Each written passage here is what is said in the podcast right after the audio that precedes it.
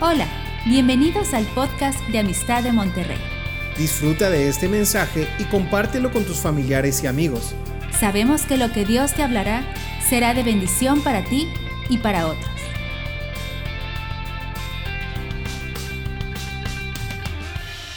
Este es un trabajo en equipo, no es de un solo hombre, es, es un trabajo en equipo, principalmente la intervención del Espíritu Santo y cómo nos habló Adriana y a mí juntos para lo que Dios quería que hiciéramos en este tiempo para ir a, las naciones y luego volver a México para reproducir aquello que aprendimos allá y transmitir la visión. Nos sentimos como los leprosos que estaban ahí en el campamento enemigo recogiendo los tesoros, había abundancia de muchas cosas, pero uno le dice al otro, no estamos haciendo bien, hoy es un día de gran noticia si nosotros callamos, nuestra maldad nos va a alcanzar.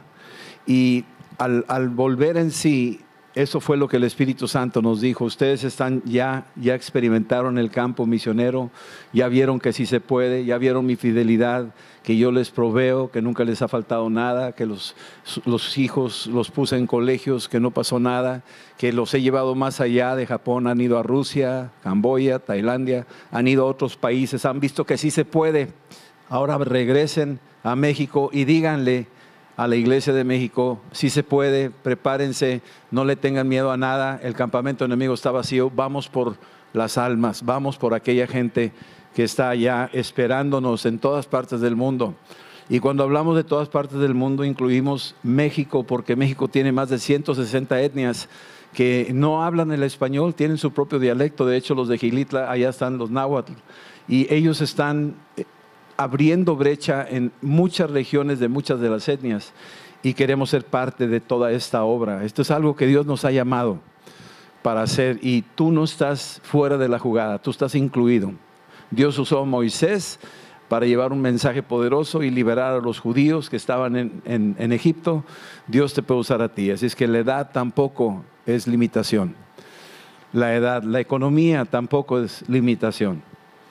¿Sí? tus capacidades físicas tampoco es la limitación. Hay mucha gente que nos quedaríamos asustados. Yo conocí a un muchacho, se llamaba Yeña, me invitaron a un hospital en Rusia, tardábamos como cuatro horas para llegar a ese hospital, era un hospital militar, donde ahí tenían internados a los que estaban eh, regresando de Afganistán. Rusia había invadido Afganistán y hubo muchos heridos, muchos muertos, y entonces este hospital estaba diseñado para atender a todos esos que regresaban. Y estuvimos en ese lugar, me llevaron para orar por los soldados que venían de allá, y en el proceso me llevaron a un lugar que me dijo uno, quiero que lo conozcas, y se llama Yeña, y me acerqué, y cuando entramos al pabellón donde estaba él, era un cuarto donde él estaba solo, había como cuatro o cinco personas sentadas en el suelo con Biblias y Yeña estaba tendido en la cama, sin exagerar. Estaba tendido en la cama, así, hemipléjico,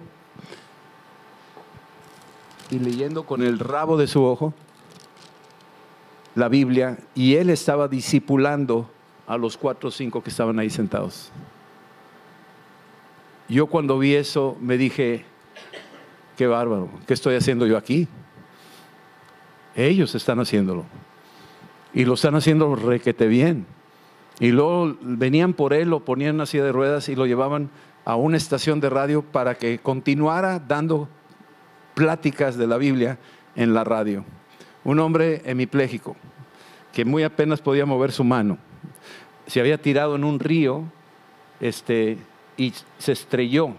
Él estaba borracho esa vez. Cuando era soldado, estaba joven habían salido de parranda y se tiró en el río, pero no se dio cuenta que abajo del agua había una piedra y se estrelló contra la piedra y se, se quebró la, la columna. Y lo sacaron y sobrevivió. Y llevaba como cuatro años en el hospital. Y de repente estaba renegando, ya no quería vivir y alguien llegó, le compartió el Evangelio y se tomó del Evangelio. Y a partir de ahí fue discipulado ahí en el hospital y luego él empezó a compartirle la palabra a los enfermeros y a los otros pacientes que estaban en el hospital. Y es la forma en que el reino de Dios trabaja. Está avanzando. Y hay muchas historias Yo sé que en algunos casos ustedes han de tener sus propios testimonios e historias. Yo quiero llevarte a Isaías en el capítulo 25, hablarles un poco de lo, de lo que estamos hablando en estos días de las misiones. Por cierto, si alguno me pregunta qué es esto, pues es el talit que usan usualmente los judíos. Es como un, un manto que se ponen encima, se tapan. Y es como un tabernáculo donde se ponen en la intimidad con Dios en secreto y oran. Y todo esto es, son los 613 mandamientos estirados, se llaman tzitzil, y cada uno representa los mandamientos y es vivir conforme a, a, las ordenanzas de Dios. Eso es lo que ellos hacen, lo practican.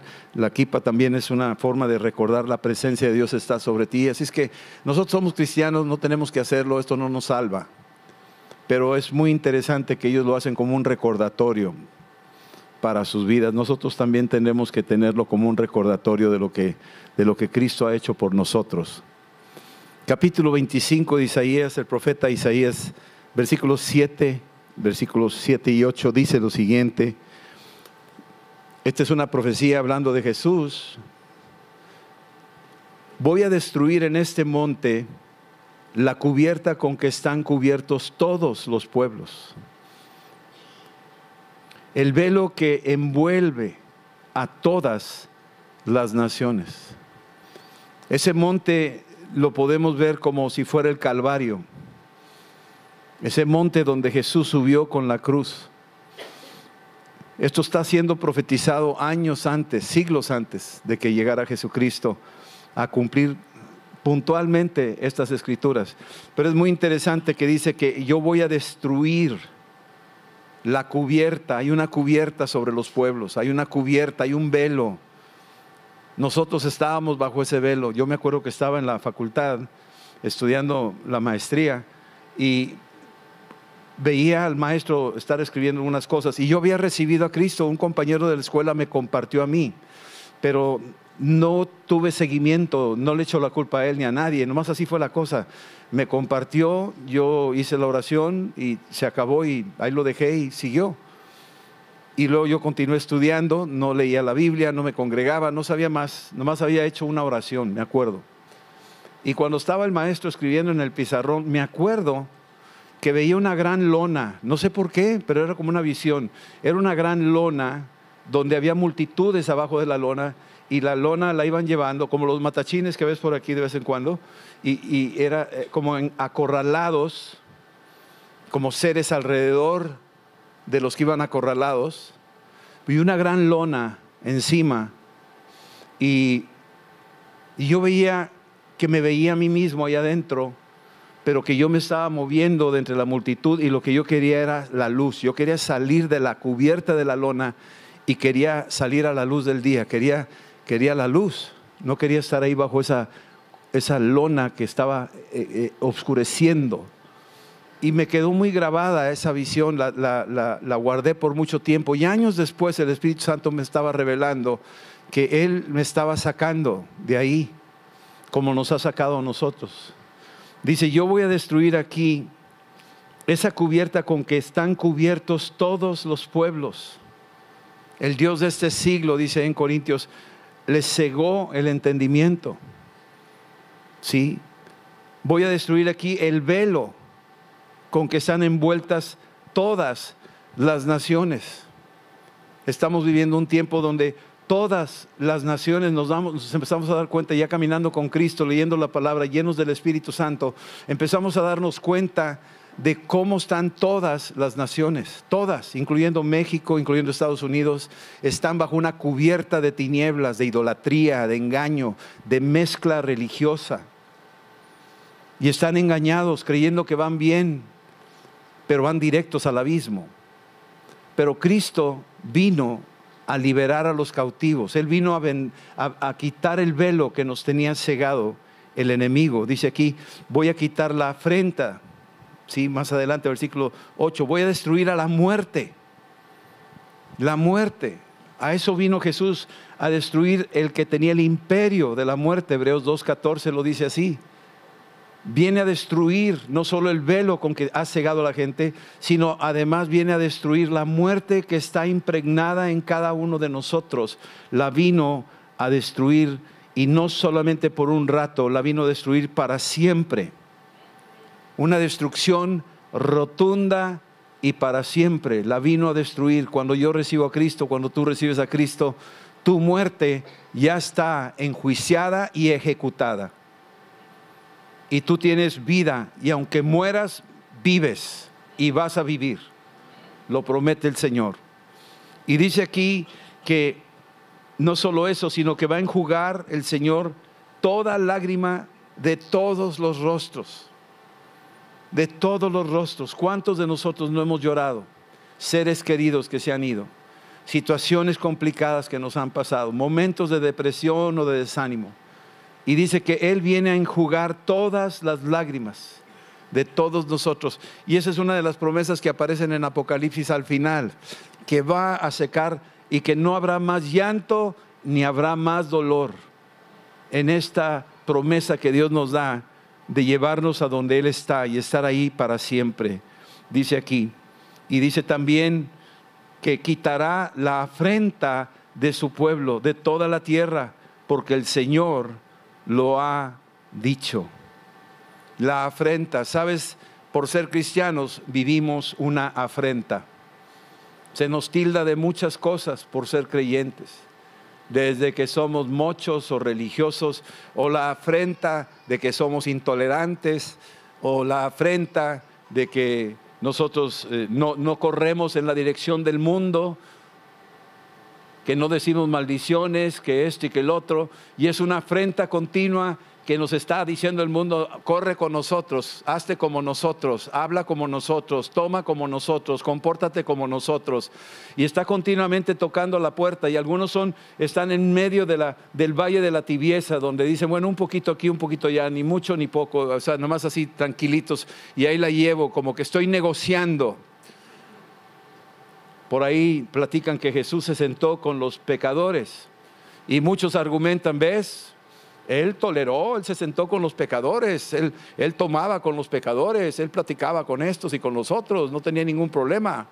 Y ese es el argumento aparentemente. Yo no creo que Jesús se sentó ahí callado, indiferente, viendo, viendo que iban rumbo al infierno y él no cumpliría en ese momento su misión. No creo que Cristo cumplió su misión al sentarse entre ellos y su influencia era tan poderosa que veía los huecos para poderlos convertir. De ahí se arrebató a Mateo, a Leví, que era un, era un tranza, era un, era un publicano que tomaba dinero. Y Jesús lo agarró y lo alcanzó y lo rescató de entre ese grupo. Era amigo de pecadores. ¿Sabe lo que es un amigo? Juan capítulo 15 dice, que ya no les llamaré siervos, les llamaré amigos, porque les voy a decir todo. ¿Tú crees que Jesús se llamaba amigo de pecadores sin decirles todo? Les decía todo. Les decía lo que sí era de Dios y lo que no era de Dios. Se los decía en su cara. Y eso no le quitaba ser amigo de ellos. Era un gran amigo de ellos. Porque qué mejor amigo que el que le dice las cosas a las personas que van rumbo al abismo y les advierte y le dice, no hagas eso, no te conviene, te vas a perder. Ese es un gran amigo. Un falso amigo es el que le dice, vamos a hacer todas las leyes para favorecerte, para que sigas pecando y te hundas en el abismo eternamente y no haya quien te saque. Ese no es un amigo. Ese es un traidor. Ese es un peligrosísimo enemigo. Entonces, esto es lo que dice aquí. Si vamos a Ageo, dice la escritura en el capítulo 2, dice lo siguiente versículo 6, Ageo 2, 6.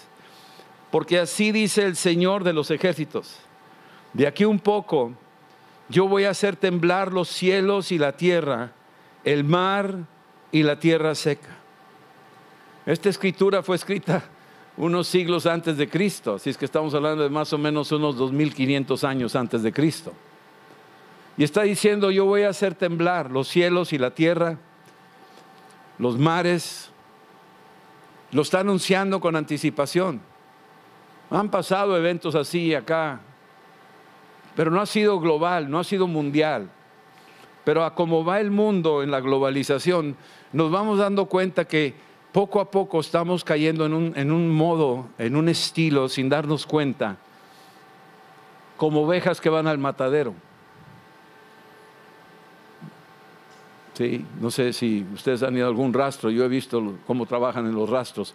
Y los van sacando de un corral y los van metiendo en un callejoncito y entonces los van alineando y poco a poquito van eliminando uno por uno. Aquí está diciendo que el Señor nos está avisando de lo que, de lo que viene y no quiere dejar a su pueblo desapercibido, nos está avisando. Y una de las señales de los tiempos va a ser que el Evangelio va a ser predicado en todo el mundo, en todo el mundo, está siendo anunciado. Ahorita con velocidades asombrosas estamos eh, traduciendo la Biblia, muchos de los libros que faltaban por traducirse, muchos de los países que no tenían su, su Biblia en su propio idioma, ahora ya lo están teniendo. A mí me tocó estar con los chinantecos, que tardaron cerca de 14 años en traducir el Nuevo Testamento al chinanteco. Unos misioneros de Nueva Zelanda, unos jóvenes que no eran misioneros, que estaban en la Universidad de, Nueva Zelanda y que eh, un día que no hubo clases, había un anuncio que iba a haber una plática de un misionero que venía de la Sierra de México y que quería platicar sobre las misiones en México. Y ellos entraron nomás para matar el tiempo y salieron matados ellos, porque se sentaron, no había mucha gente y estas personas que estaban compartiendo empezaron a platicar la necesidad que había de obreros en la sierra y que no había ni siquiera escritura del chinanteco, solamente lo hablaban, pero no había nada escrito. Y que había una organización que buscarían gente para aprender a poder traducir eh, lo, lo que se oía del idioma y bajarlo a escritura y hacer los evangelios, escribirlos, las epístolas al, idioma ya escrito, parecería que es una fórmula matemática porque eh, son dos, tres letras del alfabeto nuestro y con, con números arriba, seis, siete, ocho, y según el número es la entonación.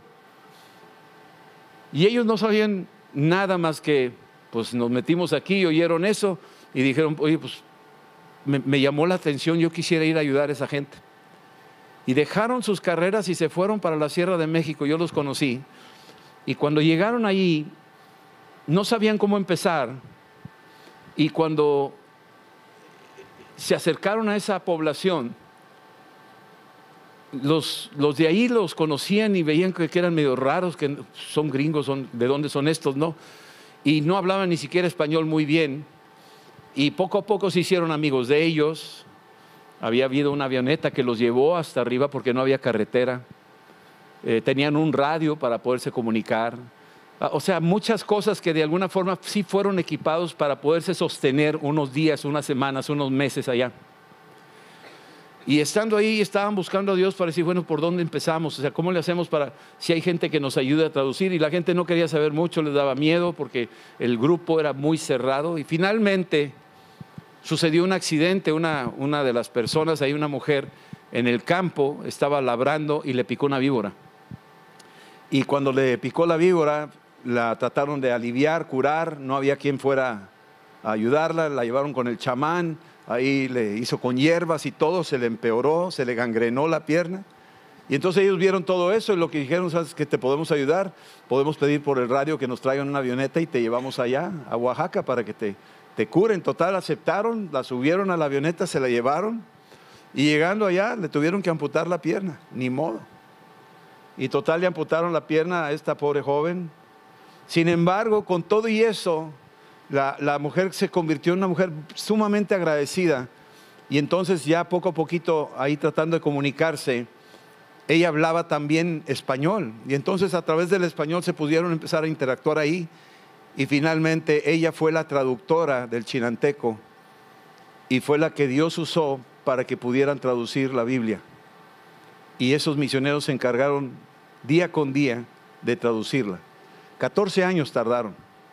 El pueblo al final los amó tremendamente porque veían la bondad de estos misioneros.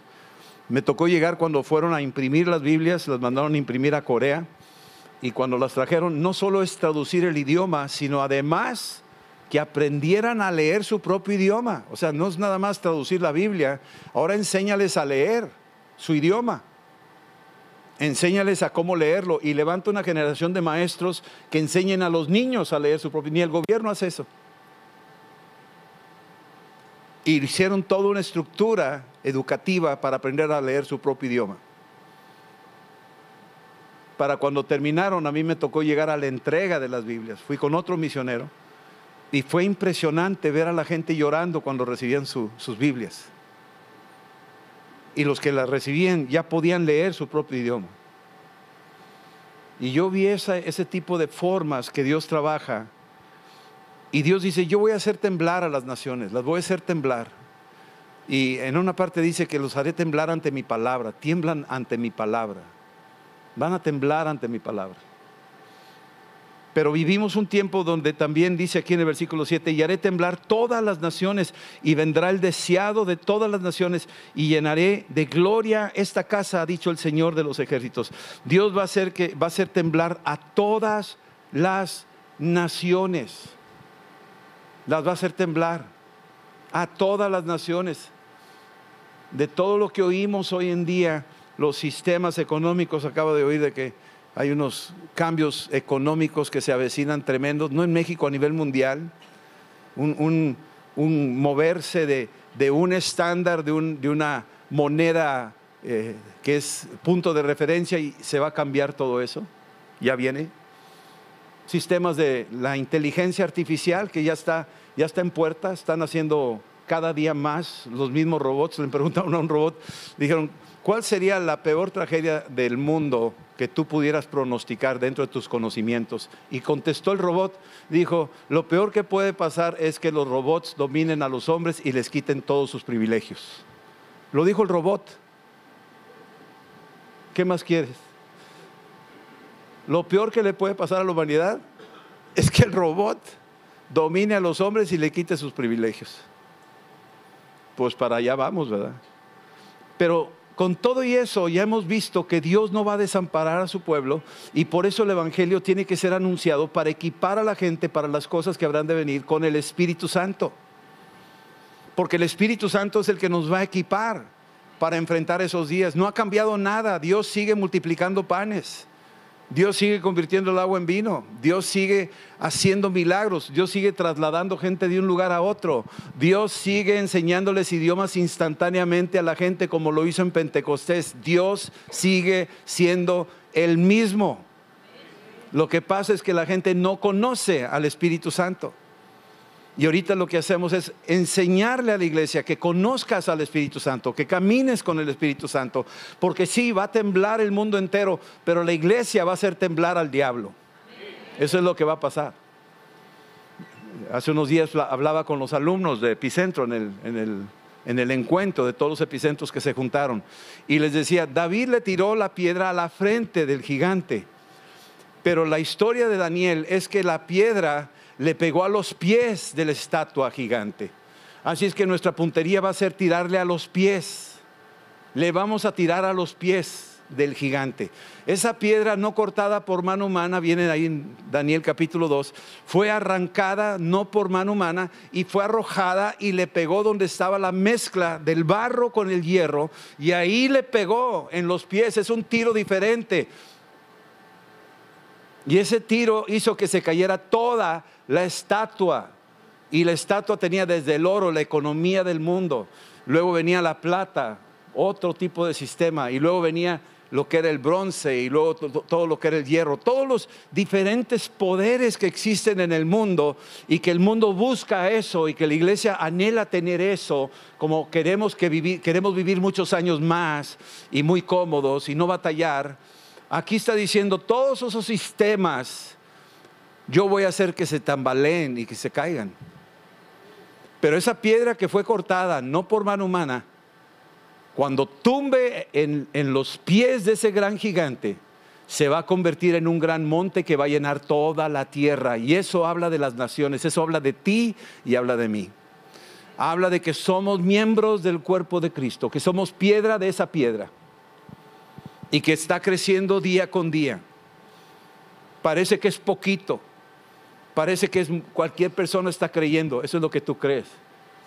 Pero lo que Dios ha depositado en el cristiano, en el creyente, el que es lleno del Espíritu, el que guarda su palabra, el que camina en santidad, esa unción tiene un poder que le va a pegar a los pies a las alianzas. Ahorita se está promoviendo la alianza ecuménica, donde el, sistema religioso del mundo está tratando de unificar a las religiones en un solo sistema. Esa es una alianza humana. Los sistemas económicos los quiere juntar todos en un solo punto. Esa es una alianza humana. Los sistemas militares están juntando Rusia y China y por acá los otros y los europeos. Esa es una alianza humana. Todo esto es una alianza humana. Por donde le busques es una alianza humana. Y Dios dice, yo voy a arrojar una piedra donde están las alianzas humanas, donde todos se han puesto de acuerdo de que se casen todos del mismo sexo en todo el mundo, que sea obligatorio, que el aborto sea obligatorio, que la eutanasia sea obligatoria, esas alianzas humanas de las Naciones Unidas y de muchos otros sistemas que se están tratando de implantar, esas alianzas humanas, Dios dice, tengo un plan increíble para ellos. Voy a pegar en esas alianzas humanas. Ahí se están apoyando en su propia sabiduría, en su propia tecnología, en sus avances científicos y filosóficos y todo lo que tú quieras, todo el sistema de ateísmo, todo el sistema de, de negar que Dios es el creador y de inculcarle a nuestros niños que venimos de una explosión cósmica y de, venimos de, de, un ratón, como decían allá en Washington en el museo, los niños sentados y viendo que venimos de un ratón. Cuando yo vi eso dije, esas son alianzas humanas y Dios va a pegarle ahí y se va a desmoronar todo en lo que se sostiene pero tú tienes, tú y yo tenemos que ser parte de esa gran piedra. Tenemos que ser parte de esa roca, la roca de la iglesia. No es un hombre, es Jesús. Es Dios. Tenemos que pertenecer al cuerpo de Cristo, ser parte. No nomás decirlo, sino realmente serlo. Así es que dice aquí el Señor, yo haré temblar a todas las naciones y vendrá el deseado de todas las naciones. Ahorita hay un deseo, y hay un clamor de, de, gente, está clamando mucha gente, mucha gente está clamando. Están clamando a Dios y lo invocan, aunque no lo conocen. Hay multitudes clamando, hay niños secuestrados clamando ahorita, clamando, y no, y no hay quien responda porque han sido secuestrados. Y están esos gritos, hay un Dios que está oyendo eso. Y lamentablemente hay una iglesia que está sorda, que no oye, que no oye el clamor. Y Dios quiere que alguien oiga lo que Él oye y vea lo que Él ve y sienta lo que Él siente y hable lo que Él quiere que hablemos. Este es el Dios que estamos hablando. Entonces haré temblar a todas las naciones y vendrá el deseado de todas las naciones. Todas las naciones lo están buscando, créanmelo, todas las naciones lo están buscando, lo están buscando. Tienen religión, pero hay algo adentro que les dice, esto no es, esto no es, hay algo más. Eso me pasó a mí. Lo que yo tenía decía, esto sí, pero no es, hay algo más, yo sé que hay algo más. Era un deseado para mí. Necesitaba conocer al deseado. Y yo sé que ustedes también, muchos de ustedes, tenían lo que creían que tenían y parecería que era lo suficiente, pero llegaste a la conclusión que no era suficiente, que estás buscando algo más. Estás buscando al deseado de las naciones. Y dice, y llenaré de gloria esta casa. Esta casa, este planeta lo va a llenar de su gloria. La piedra que fue cortada no por mano humana, que le pegó a los pies de la gran estatua esa que vio en visión y sueño Nabucodonosor, que interpretó Daniel, esa estatua que cayó colapsada y se hizo polvo y vino el viento y se lo llevó, esa piedra llenó la tierra totalmente, se hizo un gran monte, una gran montaña, llenaré de gloria esta casa, dice el Señor. Y termino con esto, Apocalipsis capítulo 7, Apocalipsis 7. Esto es algo fuerte para nosotros entenderlo, pero dice algo tremendo, versículo 9, dice esto. Después de esto, Juan, El apóstol Juan, el amado, el que se reclinaba en el, en el pecho del Señor, el que oía el latir del corazón de Jesús. Este Juan, que está en una isla llamada Patmos, por causa del Evangelio, por causa de la palabra, tuvo una gran visión. Ve el futuro, ve las cosas que están por suceder. Esto fue hace dos mil años. Y si fue hace dos mil años, quiere decir que ya estamos más cerca que hace dos mil años. Estamos más cerca. Versículo 9 dice, después de esto miré, y aquí una gran multitud, la cual nadie puede contar. Una gran multitud que nadie puede contar. ¿A qué se refiere? Que va a haber una reproducción, va a haber un evangelismo masivo, va a haber unas conversiones tremendas, va a haber un avivamiento insospechado. Los edificios no van a ser suficientes. Las explanadas, las playas, ahorita en las Filipinas hubo un bautismo donde miles corrían al mar para ser bautizados, miles. Está pasando algo. Multitudes a las cuales nadie puede contar. Tú estás entre esas multitudes. Tú ya no tienes número, tú tienes nombre. Venían de todas las naciones. De todas. Aquí vimos algunas. Y podríamos decir, ya le hicimos, no le hemos hecho, nos falta mucho por hacer.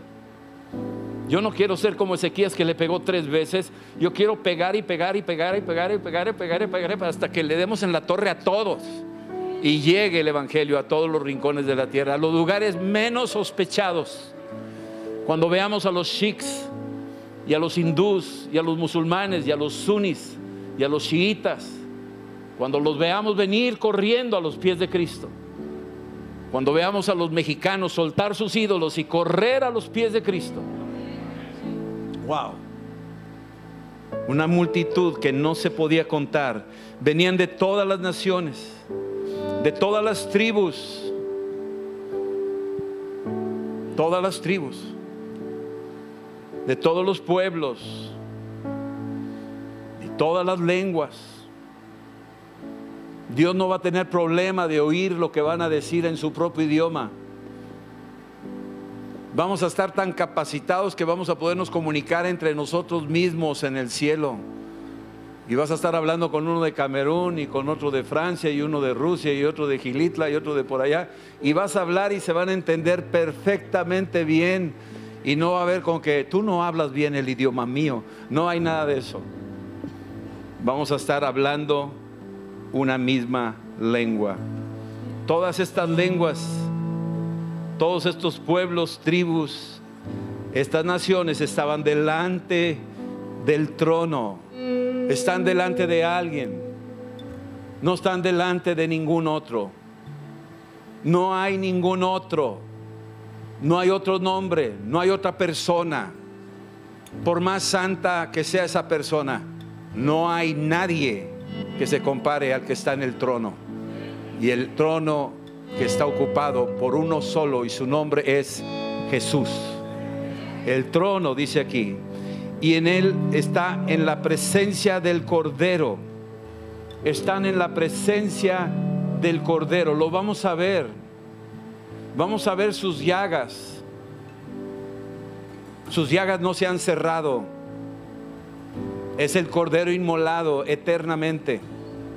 Lo vamos a ver. Y todos estos van a estar vestidos de ropas blancas. Ropas blancas. No hay obra que te pueda limpiar tu ropaje más que la preciosa sangre de Cristo. Ropas blancas y en sus manos las palmas en las manos. Declarando al Rey de la Gloria que Él es el Señor. Clamaban a gran voz diciendo, la salvación pertenece a nuestro Dios. ¿Puedes repetir eso conmigo? La salvación pertenece a nuestro Dios. que está sentado en el trono y al Cordero. La salvación le pertenece al que está sentado en el trono, a Dios y a su Hijo Jesucristo. Amén. Y todos los ángeles estaban en pie alrededor del trono y de los ancianos y de los cuatro seres vivientes y se postraron sobre sus rostros delante del trono y adoraron a Dios, diciendo amén. La bendición y la gloria y la sabiduría y la acción de gracias y la honra y el poder y la fortaleza sean a nuestro Dios por los siglos de los siglos. Amén.